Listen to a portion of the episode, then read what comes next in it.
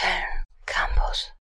Entenhausen ist in Gefahr. Die berühmten Donald Duck Taschenbücher werden gerade von Disney auf Political Correctness untersucht. In einem Facebook-Post hat der ehemalige Zeichner der Comics, Don Rosa, erste Ergebnisse verkündet.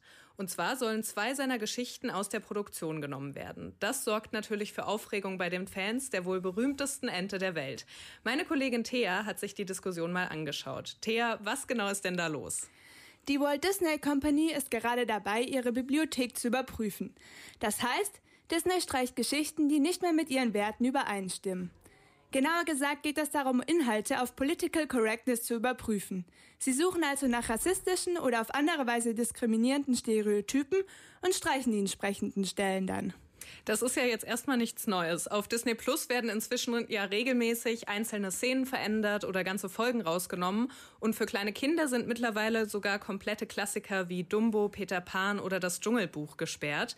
Und jetzt hat es also auch Donald Duck getroffen. Um welche Taschenbücher geht es denn da genau? Es geht um die Geschichten The Richest Duck in the World und A Dream of a Lifetime. Diese beiden Bände werden in Zukunft nicht mehr neu gedruckt werden. Disney hat nämlich ein Problem mit der Figur Bombi the Zombie, die in den beiden Teilen vorkommt.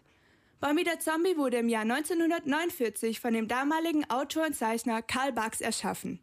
Bombi stellt in den Geschichten die Karikatur einer schwarzen Person dar, die von Karl Barks nach den damaligen Klischees des wilden Afrikas gezeichnet wurde.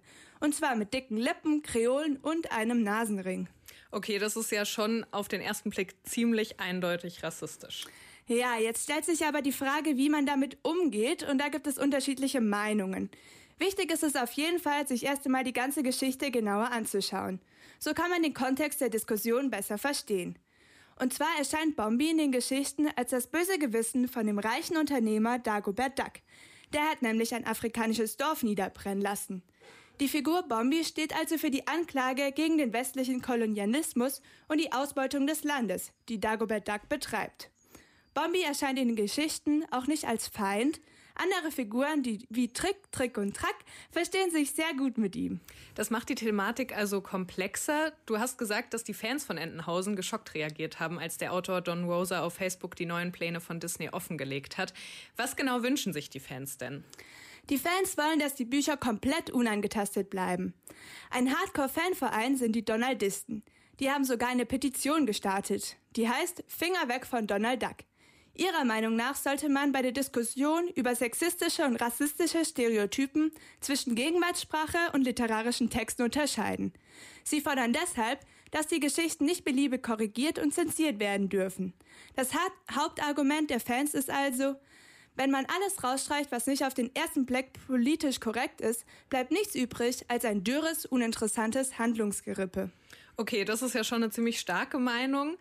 Es ist aber ja auch eigentlich nicht wirklich verwunderlich, dass Hardcore Donald Duck Fans gegen das Verbot der Taschenbü Taschenbücher sind. Trotz allem ist es aber ja auch sehr wichtig, sich mit der Geschichte auseinanderzusetzen und diese aufzuarbeiten. Weil so können wir doch vermeiden, dass Stereotype weiter verbreitet werden.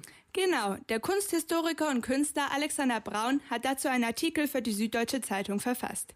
Er ist der Meinung, dass sowohl die Maßnahmen von Disney als auch die Forderungen der Fans nicht zielführend sind. Bei der Diskussion entsteht nämlich folgendes Dilemma. Einerseits ist es wichtig, die Geschichte aufzuarbeiten, wie du ja auch bereits gesagt hast. Auf der anderen Seite soll die Geschichte aber auch nicht einfach ausradiert und vergessen werden. Das Unsichtbarmachen sei nämlich mindestens genauso schlimm wie das Demütigen durch rassistische Klischees. Das sagt Alexander Braun. Und hat Alexander Braun denn auch einen Vorschlag, wie man die Geschichte sinnvoller aufarbeiten könnte? Ja, den hat er. Die Idee ist auch gar nicht so weit hergeholt. Und zwar schlägt er vor, die Werke zu kontextualisieren und kritische Stellen zu erklären. Das würde aber Arbeit kosten. Und diese will sich Disney scheinbar nicht machen. Laut Alexander Braun geht der Konzern allgemein sehr ignorant mit seiner Geschichte um und verbannt einfach alles, womit sie in irgendeiner Weise anecken könnten. Das ist schade. Immerhin klingt das nach einer wirklich guten Möglichkeit für Disney, ihre Geschichten nach heutigen Werten zu überarbeiten. www.kölncampus.com www